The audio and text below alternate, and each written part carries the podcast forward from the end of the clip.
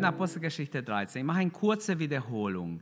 Wir haben letztes Mal darüber gesprochen, wie der Heilige Geist gewirkt hat beim Fasten und Beten und wie er zwei Apostel berufen hat in die Mission. Und wir sind in Apostelgeschichte 13, lesen wir die Verse 4 bis 12. Ich lese aus der Neue Genfer Übersetzung und bis dann vielleicht kommen die Karten dazu. Ich wollte mal zeigen, dass ihr eine Vorstellung habt, wo die erste Missionsreise war, wie weit und wohin sie gegangen sind. Das ist schön, wenn man es mal auf der Karte sieht. Wir fangen mit dem ersten Abschnitt von der ersten Missionsreise an. Und zwar auf dem Insel Zypern findet es statt. In Apostelgeschichte 13 ab Vers 4 bis Vers 12 lese ich für heute. Auf diese Weise vom Heiligen Geist ausgesandt, gingen Barnabas und Saulus nach Seleucia hinab und nahmen dort ein Schiff, das nach Zypern fuhr.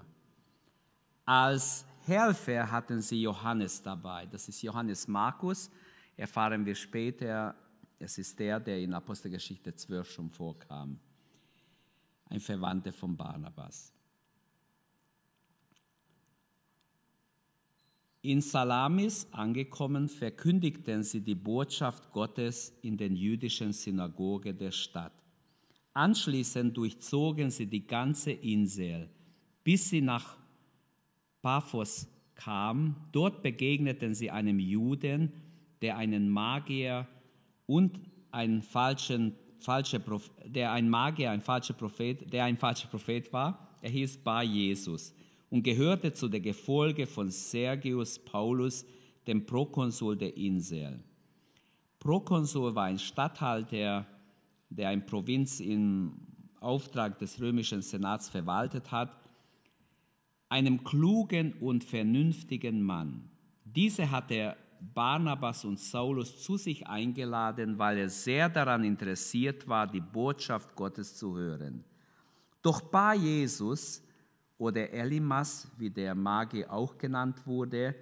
Elimas bedeutet Zauberer, steht hier, also er, er wurde so genannt als der Zauberer Elimas, griff die beiden heftig an und versuchte mit allen Mitteln, den Prokonsul vom Glauben abzuhalten. Da blickte ihn Saulus, sein römischer Name ist Paulus, durchdringend an, vom Heiligen Geist erfüllt, sagte er zu ihm, du Sohn des Teufels, hinterhältig und durchtrieben bist du, ein Feind von allem, was gut und richtig ist. Wann hörst du endlich auf, dich dem Herrn in den Weg zu stellen und seine gute Pläne zu durchkreuzen? Wann hörst du auf, die geraden Wege des Herrn krumm zu machen? So übersetzen manche. Doch jetzt bekommst du die mächtige Hand des Herrn zu spüren Du wirst eine Zeit lang blind sein und die Sonne nicht sehen können.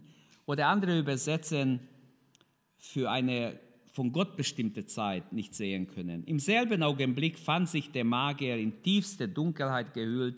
Er tappte hilflos umher, suchte jemanden, der bereit war, ihn an der Hand zu führen.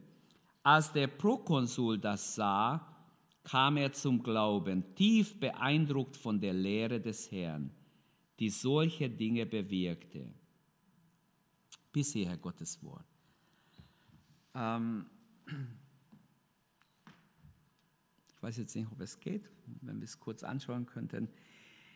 Ähm, wie gesagt, letzten Mittwoch haben wir gesehen, wie die beiden äh, äh Apostel berufen wurden. Ah, zuerst mal über Paulus, genau. Wenn ihr das kurz anschaut, das Bild finde ich ganz gut, das Leben von Paulus. Ich muss mir mal irgendwas nehmen, jetzt habe ich es leider nicht vor mir. Oder doch? Ähm, aber ich kann es schneller erklären, so. Es tut mir jetzt leid, dass alles so läuft. Das Leben des Paulus, wenn ihr kurz schaut, circa 30 äh, nach Christus wird Jesu Tod geschätzt, etwa 30 nach Christus, dann 34 die Steinigung des Stephanus, die Bekehrung des Paulus wäre also 36 nach Christus. Und dann diese Zeit in Damaskus, in Arabien, Sizilien, also Paulus ungefähr in diese Jahre. Dann die erste Missionsreise wäre circa 46 oder ziemlich genau das Jahr 46 bis 49. Ähm, es war nicht so, dass sie zwei Wochen unterwegs waren und es hat ein paar Jahre gedauert. Viele denken, das war nur so ein paar Monate, aber das hat schon ein bisschen länger gedauert. Und wir werden auch sehen, sie haben auf der ersten Missionsreise über 1000 Kilometer hinterlegt, meistens zu Fuß. Und Ah, danke schön. Ah, okay.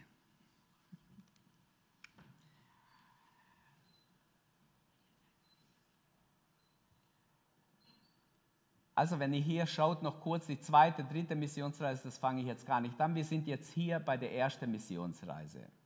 Wenn wir jetzt weitergehen, die erste Missionsreise, das war so, der Beginn fängt ja in, es fängt in in Antiochia an. Da waren wir letztes Mal. Also jetzt die erste Missionsreise geht. Paulus und Barnabas reisen nach Seleucia und von Seleucia nach Zypern. Wenn ihr jetzt schaut, äh, da ist die erste Station, wo sie, wir haben darüber jetzt gerade gelesen, wo sie ähm, Gottes Wort verkündigen. Ich zeige euch die erste Missionsreise ganz, dann habt ihr einen Überblick.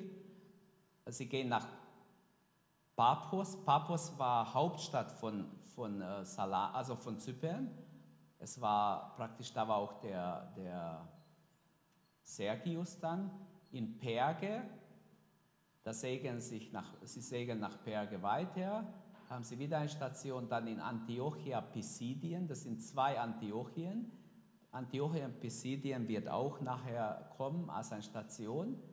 Und dann äh, gehen sie nach Iconium und hier erleben sie ganz großen Widerstand gegen das Evangelium in Lystra und Derbe, die Todesgefahr. Dann äh, fliehen sie nach Lystra.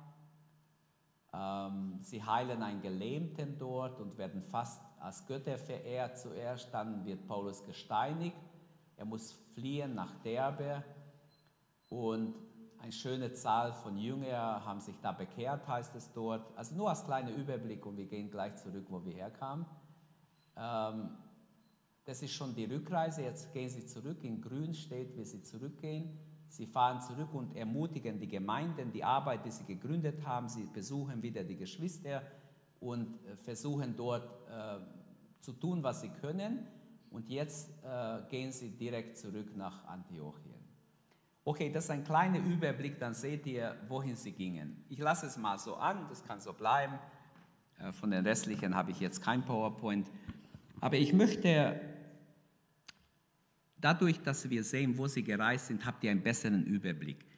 Wenn ihr es nachher haben wollt, wenn, mir, wenn ihr euch Stick mitbringt, mal, ich kann euch alle drei geben. Das ist gut mal, egal ob ihr Hauskreis, was ihr macht oder selber studiert. Heute werden wir sehen, dass Paulus nicht nur berufen, Paulus und Barnabas nicht nur berufen und ausgesandt waren, sondern bevollmächtigt waren. Das ist das Thema hier. Gleich beim ersten Einsatz, beim ersten Station in Zypern merken wir, dass sie Vollmacht haben. Die Gesandten, genannt in Griechisch hier Apostoloi, das sind Missionare praktisch. Apostel ist übersetzt ins Deutsch heißt Missionar, Gesandte Sie machen sich auf den Weg und sie gehen gar nicht so weit weg. Wir denken immer, Mission ist weit weg in Südafrika oder weit weg in, was weiß ich, in Asien oder sonst wo. Nein, sie fangen, wisst ihr wo an? Im Heimatort von Barnabas. Barnabas kommt von Zypern.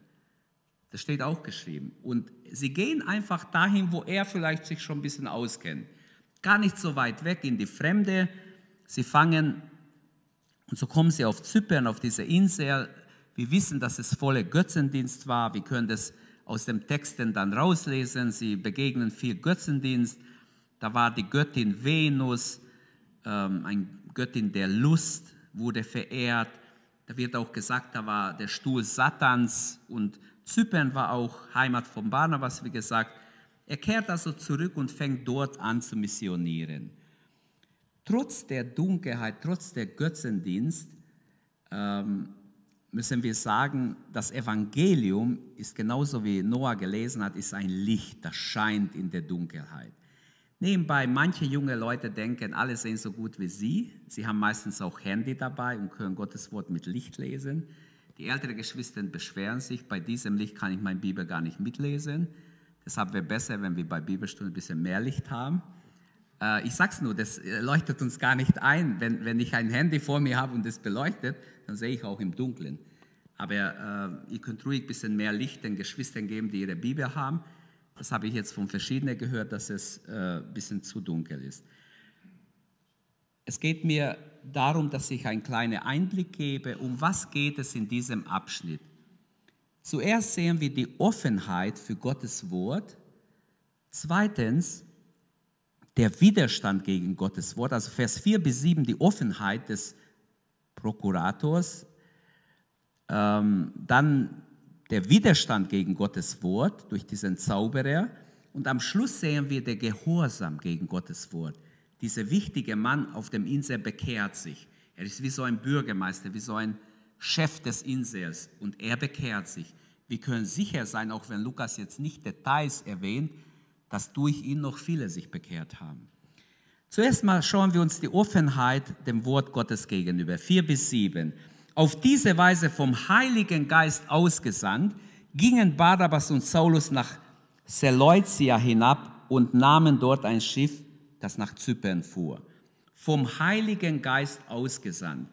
Ich würde sagen, zwischen den Zeilen, wenigstens das leuchtet mir ein, dass Lukas sagen will, sie gingen nicht irgendwohin, sondern sie waren geleitet vom Heiligen Geist.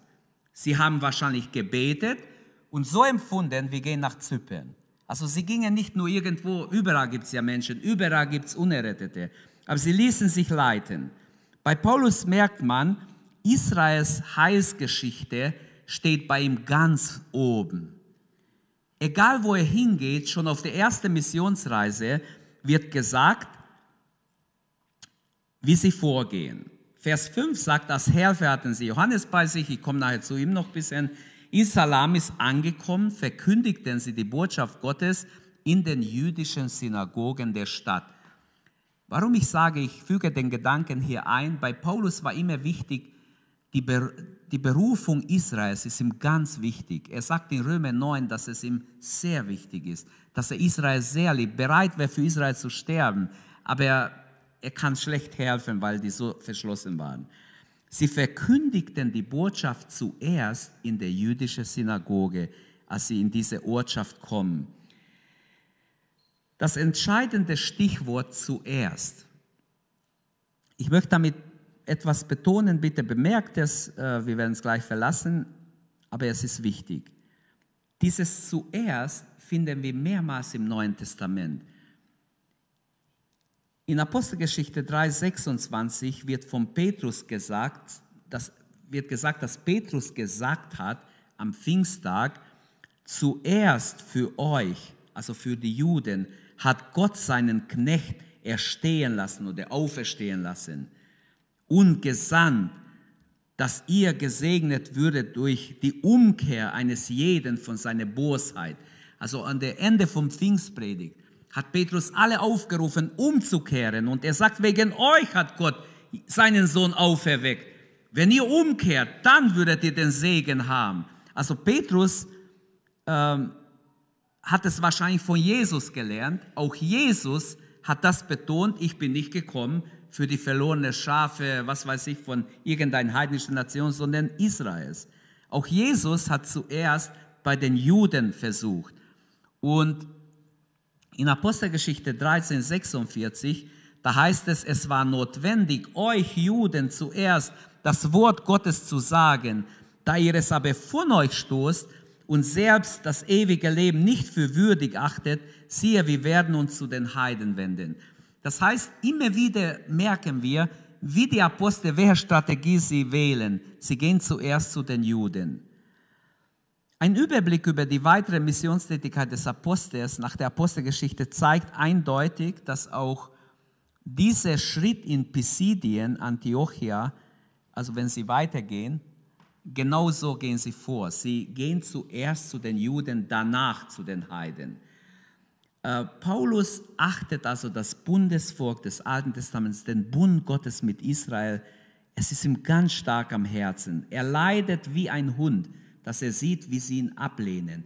Und er muss zu den Völkern gehen. Sein eigenes Volk lehnt das Evangelium ab.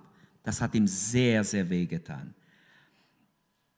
Theologisch erklärt es im Kapitel 1 im Römerbrief, dass auch dort ist dieser Gedanke bei Paulus. Er sagt in Römer 1,16, jeder Jugendliche lernt es auswendig, wenn ich es noch nicht gemacht habe, ich schäme mich des Evangeliums von Christus nicht, denn, wie geht es weiter? Jemand von euch?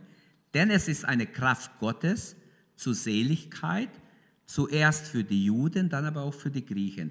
Also auch, auch da, auch im Vers 17, dieser Gedanke ist da, es ist zur Rettung, zuerst den Juden, danach auch den Griechen. Dieses zuerst ist ganz wichtig und Paulus kann nicht einfach nur losgehen und geht zu dem, wer offen ist und er versucht es erst bei den Juden. Sie hatten aber Johannes Markus dabei. Markus steht hier nicht, aber wir wissen, es ist Johannes Markus 5b. Von einer positiven und negativen Auswirkung wird hier nichts gesagt. Sie hatten einfach ihn dabei, das Wort als Hilfe, als Gehilfe oder als jemand, der dient, als Diener, der bestimmte Dienste für sie getan hat. Es ist ziemlich sicher, dass er nicht gepredigt hat, aber dass er ihnen wahrscheinlich Einkäufe oder sonst was oder Quartier oder irgendwas besorgt hat, Wasser oder sonst was. Johannes hatte gewiss diese äußeren Dienste tun müssen und es war eine große Hilfe für sie. Irgendwann hat er dann Heimweh gehabt. Manche haben ihn Mama-Bübchen genannt. Er hat einfach Heimweh gehabt, hat die zwei Apostel stehen lassen, ist abgehauen. Aber das ist jetzt nicht unser Thema, das können wir später mal lesen. Jesu Gleichnis vom untreuen Knecht in Lukas 12, 48 hat auch einen bestimmten Punkt äh, oder berührt einen Punkt, was hier auch vorkommt. Und Lukas informiert uns hier einfach, diese Missionstruppe bestand aus drei Leuten. Man könnte sagen, Barnabas als Leiter, Paulus als Mitarbeiter und Johannes, Markus als Diener, als Helfer irgendwie ist dabei. Wenn er auch nur die, die Taschen trägt oder sonst was hilft, ich weiß nicht, was er hilft. Seinetwegen kommt später ein Streit zwischen den beiden, zwischen Barnabas und Paulus und sie trennen sich sogar. Es war ein heftiger Streit. Daran oder aus diesen Stellen lesen manche heraus, Paulus war kein bequemer Mensch oder ein schwieriger Mensch, der mm, ja sehr hart zu sich war, aber manchmal auch zu anderen hart sein konnte. Okay, trotzdem liebe ich Paulus, er ist ein wunderbarer Mensch. Für mich hat er so viel gute Sachen hinterlassen, dass ich nichts Schlechtes zu ihm sagen kann. Er war aber auch nur ein Mensch. Vers 6, sie durchzogen aber die ganze Insel bis nach Paphos und fanden einen Mann, einen Zauberer und angeblichen Propheten, einen Juden mit Namen Bar Jesus. Sie durchzogen diesen Insel. Es ist ziemlich groß, das heißt, sie, sie haben mehrere Tage oder Wochen auf dieser Insel verbracht. Sie durchzogen es. Schon hier wird die Missionsstrategie im Ansatz erkennbar. Sie durchzogen es, wo gehen sie hin? Sie gehen zum Hauptpunkt hin. Sie gehen zum Hauptstadt sozusagen, zu Paphos. Da war Zent das Zentrum des, des Insels. Äh, auch heute, bis heute, man sieht überall in der Missiologie, am meisten bringt es, wenn man die Zentren evangelisiert, wenn man wichtige Punkte, Städte, Trossingen gehört nicht dazu, vielleicht doch, um dass manche von hier ausgesandt werden in Zentren, der Herr weiß es.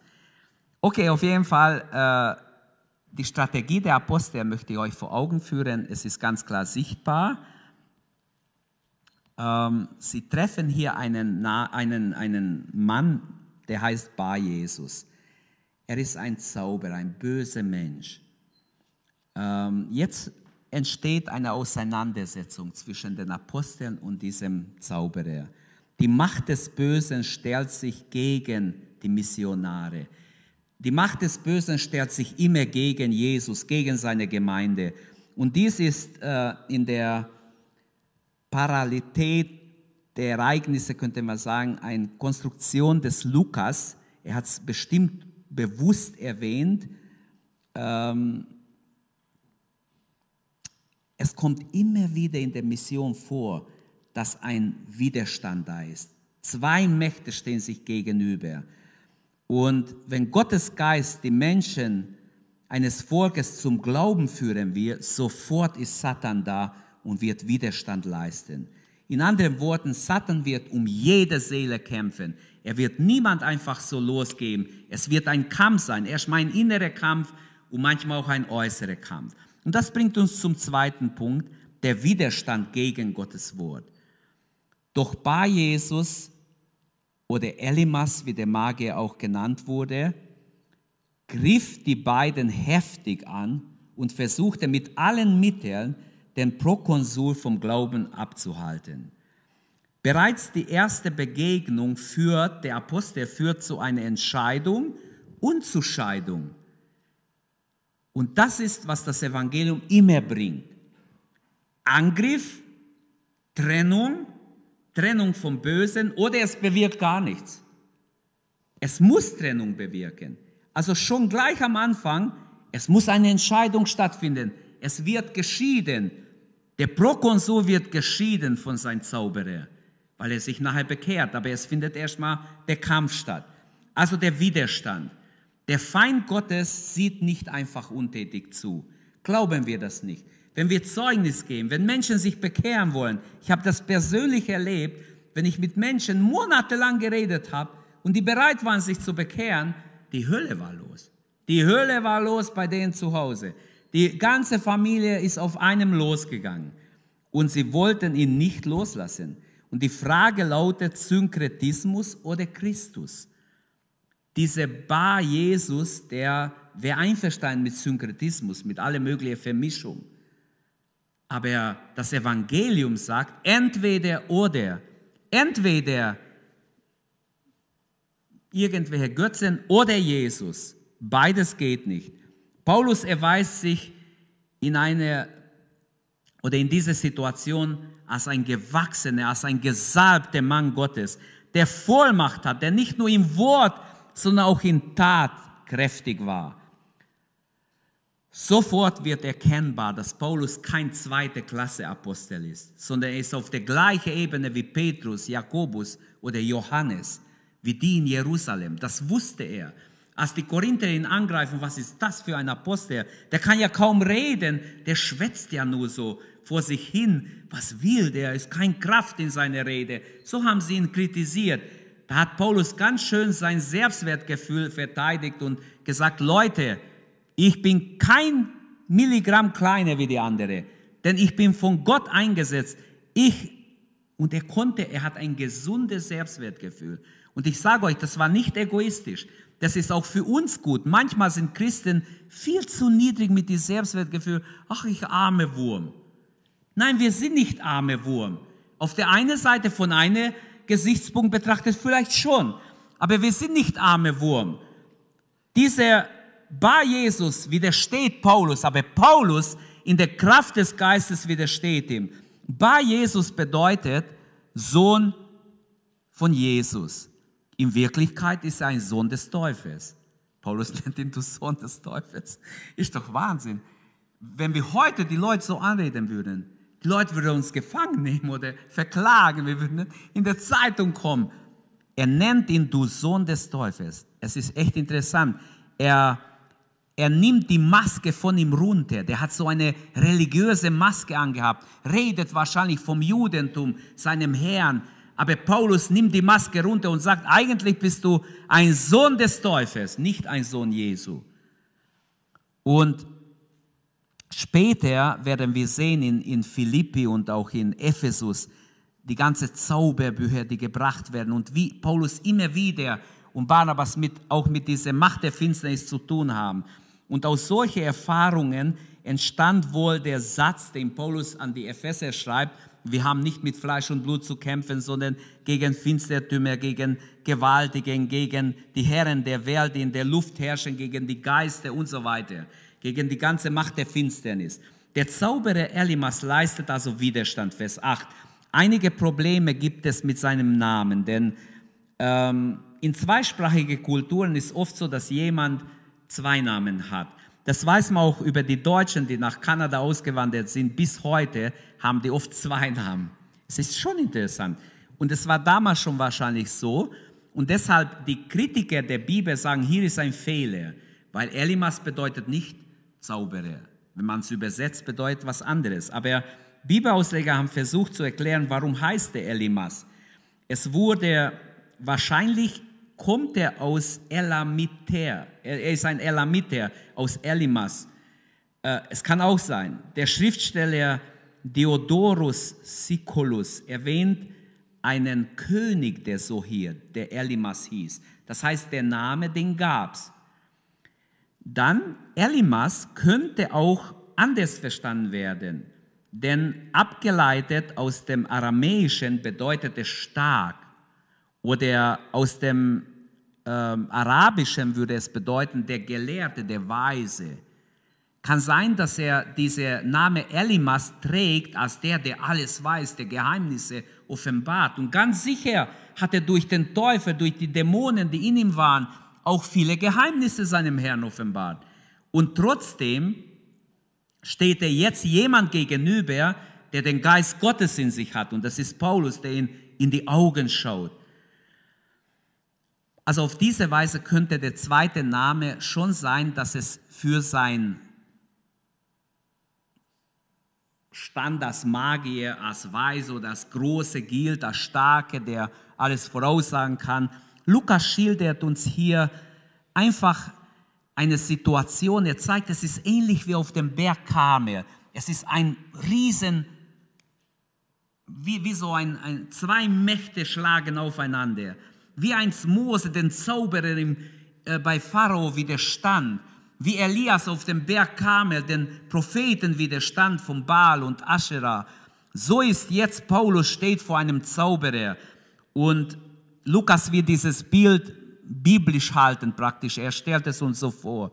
Und Sergius Paulus findet sich unmittelbar zwischen zwei Magnetfeldern. Er wird vom Zauberer angezogen, aber auch die Apostel merken, er ist ein Mensch, der offen ist, der hat Interesse an Gottes Wort. Den könnten wir gewinnen. Aber sie sehen, wie der andere ihn ständig auch versucht anzuziehen, abzulenken, aufzuhalten, schimpft über die Apostel und lässt nicht zu, dass sein Herr sich bekehrt. Und Saulus aber, der Paulus heißt, neben seinem jüdischen Namen, warum Lukas gerade hier es erwähnt, äh, kann ich gar nicht genau sagen, aber sein hebräisch-aramäischer Name, Saulus, äh, Paulus ist ja aus dem Lateinischen, sein römischer Name war Paulus der Kleine. In Apostelgeschichte wird an dieser Stelle, nur an dieser Stelle, die zwei Namen werden miteinander äh, erwähnt. Das kann ein Hinweis sein, dass, dass ab sofort nur noch der Name Paulus erwähnt wird, weil es wird so sein. Ab, ab jetzt wird er nicht mehr Saulus genannt. Bisher war er noch Saulus. Manche Bibelausleger sagen, das könnte ein Hinweis sein, dass bei diesem Moment, wo das passiert ist, Paulus gesagt hat, okay, ich bin bereit zu den Heiden zu gehen. Weil wir wissen später, er sagt es offen, er geht zu den Heiden. Jedenfalls lesen wir bei Lukas, dass er gewusst haben dürfte, auch was manche Kritiker der Bibel sagen, die sagen, ja, Paulus wurde von, ähm, von diesem Prokonsul adoptiert, deshalb war er auch ein römischer Bürger. Aber das stimmt nicht. Die Bibel hat sehr genaue Informationen darüber, dass Paulus von Geburt an äh, den Römi die römische Staatsbürgerschaft hatte und somit hat er nicht nötig und ist auch nicht biblisch, dass dieser Prokonsul ihn adoptiert hat. Im Gegenteil, Paulus ist der Größere, den Gott wunderbar benutzt, damit der Prokonsul, der zwar menschlich ein großer Typ ist, in der Zeit wie ein kleiner König ist, der wird gerettet und kommt ins Reich Gottes. Obwohl Paulus selber schreibt, nicht viele große und gewaltige und Gelehrte. Er ist ein Gelehrter, er ist ein großer, er hat eine hohe Stellung, er war mit dem Kaiser zusammen, er ist jetzt hier eingesetzt, aber er ist erwählt und Gott hat ihn geholt, auch Trotzdem, dass er ein Gelehrter ist, aber nicht viele. Solche hat Paulus auch nur wenige getroffen. Wie ging der Apostel mit dem Zauber um? Vers 9. Saulus aber, der auch Paulus heißt, voll des Heiligen Geistes, sah ihn an und sagte, Paulus tretet also mit Vollmacht dem Zauberer entgegen. Wir sollten nie vom Teufel Angst haben. Ich möchte euch Mut machen, habt Mut, gegen alle Macht der Finsternis zu stehen, jede Zeit eures Lebens. Wenn wir in Ordnung sind mit Gott, brauchen wir nicht vom Teufel Angst haben. Amen. Ganz wichtig. Weil wir manchmal wie Waschlappen sind. Wir haben nicht Mut, mit Leuten zu beten, Mut gegen den Teufel zu stehen, Mut zu widerstehen und den Teufel wegzujagen.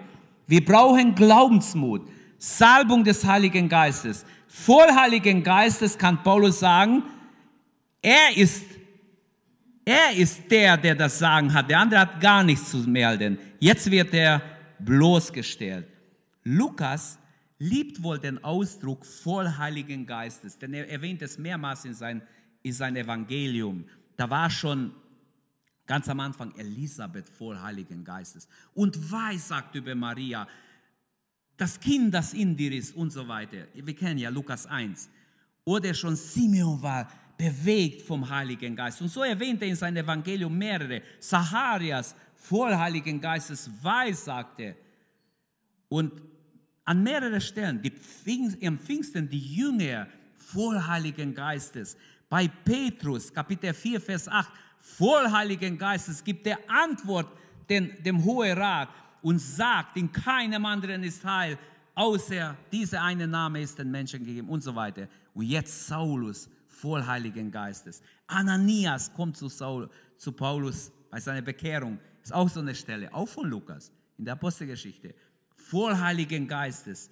Ein Jünger vor Heiligen Geistes.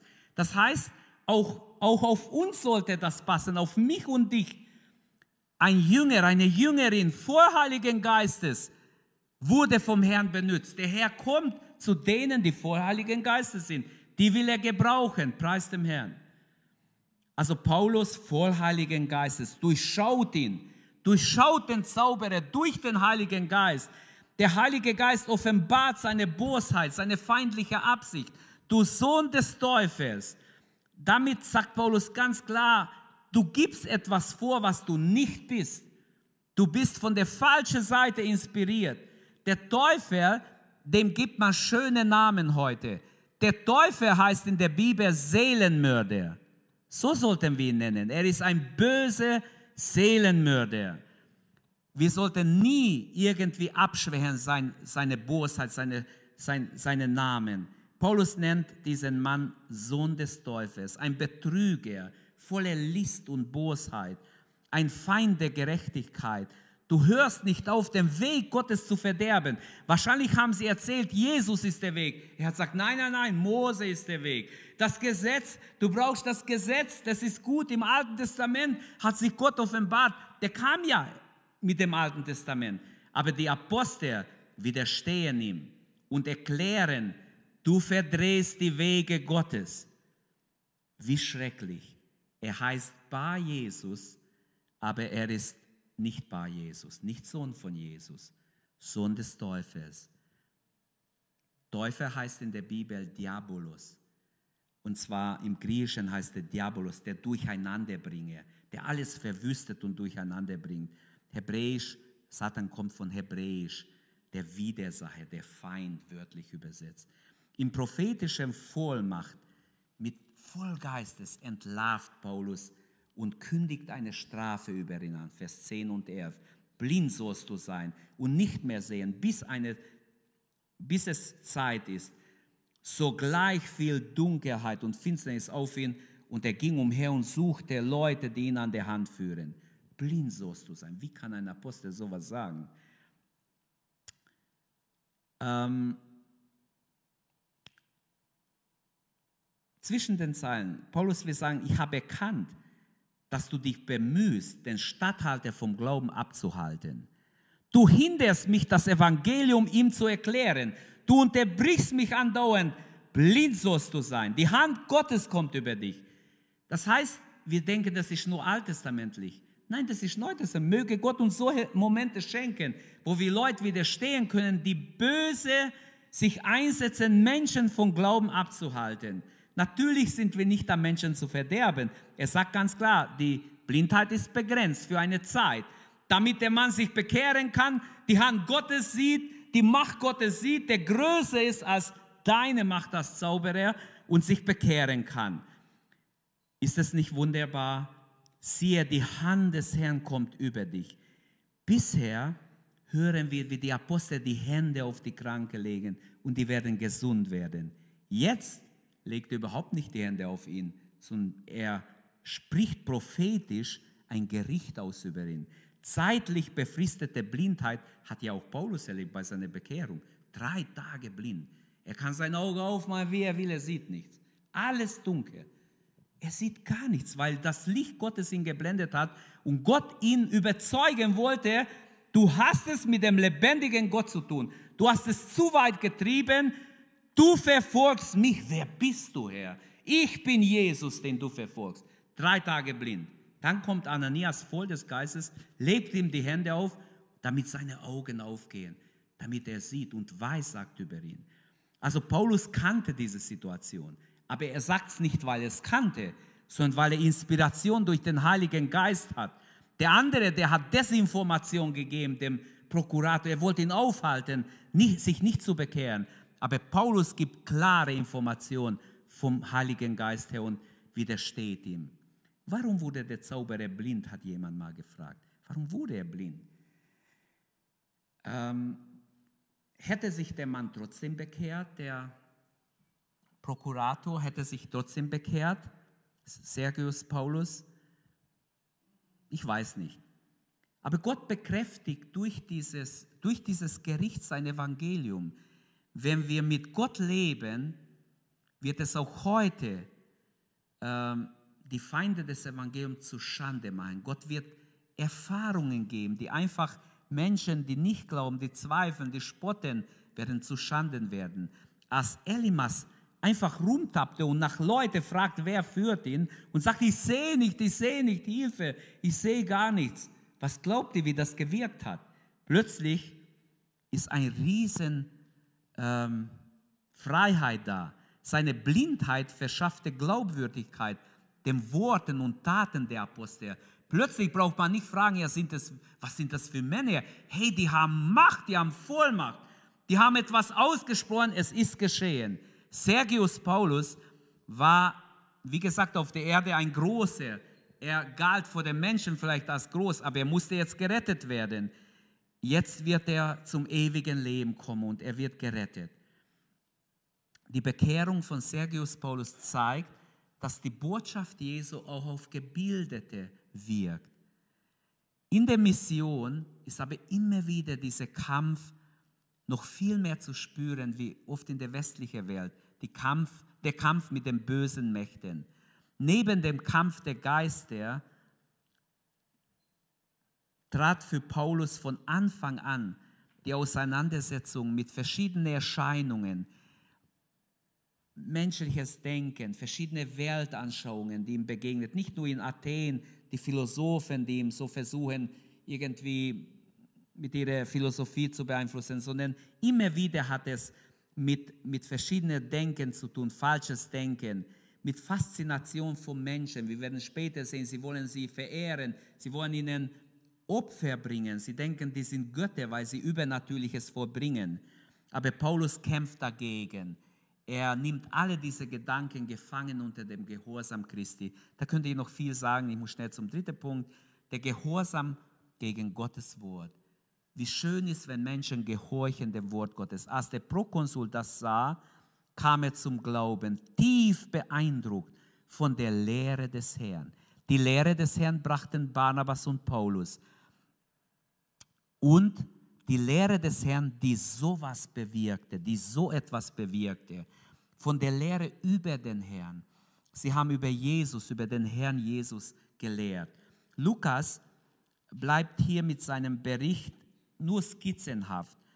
Manches können wir uns denken. Er schreibt nicht seine ganze Familie. Viele der, vom Stadtrat oder viele seiner Freunde haben sich bekehrt. Wissen wir nicht. Er lässt uns einfach wir können sehr bedenken, was wir wollen. Unser Berichterstatter Lukas, ihm war wichtig, dass gleich am Anfang der ersten Missionsreise zu zeigen, erstens, dass dieses Werk auf Anregung des Heiligen Geistes begonnen hat. Zweitens, dass der Gang zu den Juden Priorität war für die Apostel. Drittens, der erste wesentliche Missionserfolg ein Heidenchrist war. Viertens, die Macht Christi in der Person der Apostel gegenwärtig war. Größer war wie die Macht der Bosheit, die Macht der Magie oder der Zauberer. Genau wie im Alten Testament. Und fünftens, dass Paulus im Wort und Tat den anderen Aposteln nicht hinterhersteht. Gerade ihn benutzt Gott auf der ersten Missionsreise, diesem Zauberer zu widerstehen, ihn zu entmachten. Der war für immer entmachtet, weil ab jetzt wissen alle, die Macht Jesu Christi ist viel stärker als die Macht der Zauberei. Dieser Gouverneur, Sergius Paulus, bekehrt sich, er nimmt Gottes Wort an, er wird wunderbar gerettet. Was für eine Tür für das Evangelium, jetzt, dass viele andere noch sich bekehren. Wir werden auf der zweiten Missionsreise noch einiges sehen, was die Apostel bewirken, was sie erleben, wie Gott durch sie wirkt. Es steht nur, dass dieser Statthalter tief beeindruckt war. Wann warst du tief beeindruckt von Gottes Wort? Halleluja. Tief beeindruckt von irgendeinem Bibelvers, irgendeine Aussage, die der Heilige Geist in dein Herz hineinbrennt. Ich wünsche, dass wir tief beeindruckt werden, immer wieder von dem, was Gott tut, was er zu uns redet, preis dem Herrn. Der Statthalter war tief beeindruckt von der Lehre des Herrn. Zuerst vom Mut des Paulus vielleicht, wie er mutig dem anderen widersteht und dann von der Vollmacht, die er hat, durch den Heiligen Geist die andere Macht auszuschalten und Gott die Ehre zu geben für alles. Er sagt nicht, was er kann, sondern er spricht von einem anderen, der hinter ihm, dessen Botschaft er verkündigt, der hinter ihm steht. Zusammenfassung oder Anwendung. Der Teufel gibt keinen leicht her, auch in euer Umfeld nicht. Ob es euer Klassenkamerad ist oder euer Nachbar oder irgendein Freund oder Bekannte von euch, der Teufel wird keinen einfach so auf dem Tablett euch hergeben. Wir müssen kämpfen und widerstehen und binden und lösen manchmal und alles Mögliche im Namen Jesu tun, damit die Menschen frei werden. Halleluja. Zu jemand rede ich heute Abend, das ist sicher. Du musst einfach im Namen Jesu binden und lösen. Ich stand vor Leuten, die einmal vor einem Menschen, der sehr gefährlich war. Und jeden Moment hätte er mich angreifen können, er hätte mich umbringen können. Und ich habe auch Angst bekommen, ich gebe es zu, ich habe Angst bekommen. Ich stand innen, er hat mich nicht rausgelassen. Ich konnte nicht raus. Es gab ein Fenster, aber das, das hätte ich nicht geschafft. Und wo ich so stand und in der Angriffsposition war, wisst ihr, was ich gemacht habe? Plötzlich fiel mir ein, du bist doch dumm. Im Namen Jesu binde, binde sein Geist, dieser böse Geist, der den Mann so gequält hat. Und ich habe angefangen, während er geflucht und geschimpft hat und hin und her, habe ich angefangen im Namen Jesu. Ich konnte ja nicht laut beten. Im Namen Jesu binde ich diesen Geist. Widerstehe ich dem Satan, widerstehe ich allen Dämonen. Plötzlich wird der Mann ganz ruhig. Er wurde immer leiser und leiser und hat sich hingesetzt. Und hat gesagt, ich soll mich auch hinsetzen. Und dann konnte ich mit ihm reden. Am Schluss habe ich mit ihm gebetet. Ich war froh, wo ich raus war. Aber nachher hatte ich keine Angst mehr, das sage ich euch. Am Anfang hatte ich Angst, weil er so böse wurde. Aber ich sage euch, manchmal vergessen wir, dass wir eigentlich viel mehr Macht haben, viel mehr Kraft haben durch den Heiligen Geist.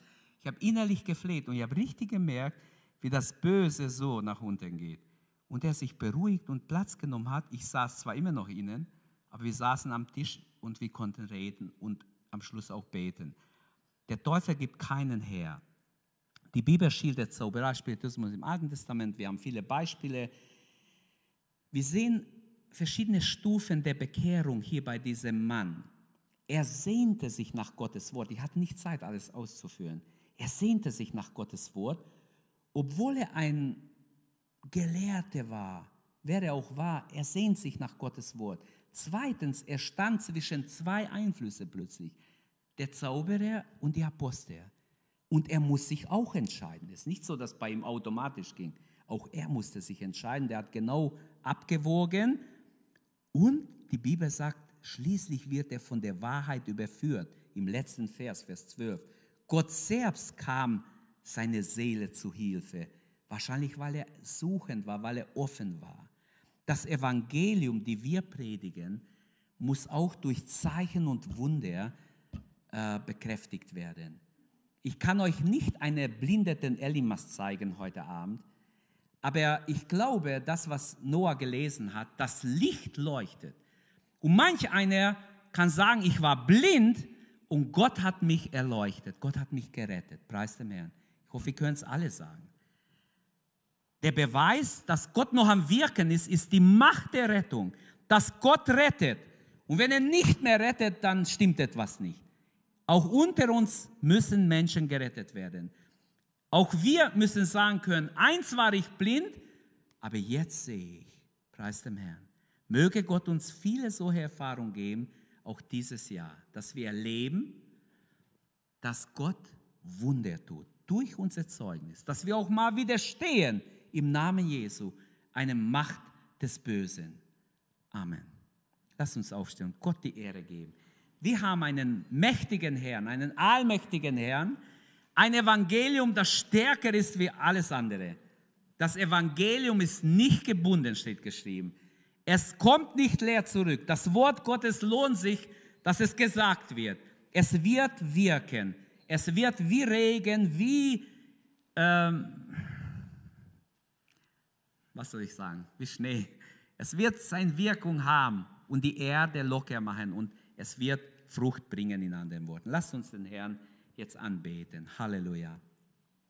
Danke, Herr, von ganzem Herzen. Danke, dass du uns hilfst, dass wir wie Paulus mit Mut auftreten, mit Salbung auftreten, Herr, und dein Wort be bezeugen überall, wo wir Möglichkeit haben. Gelobt sei dein Name, Herr. Danke, dass du derselbe bist.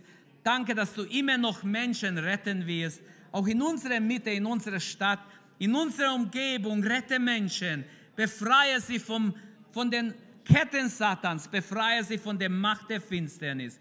Lass deine Herrlichkeit unter uns mächtig sein, Herr.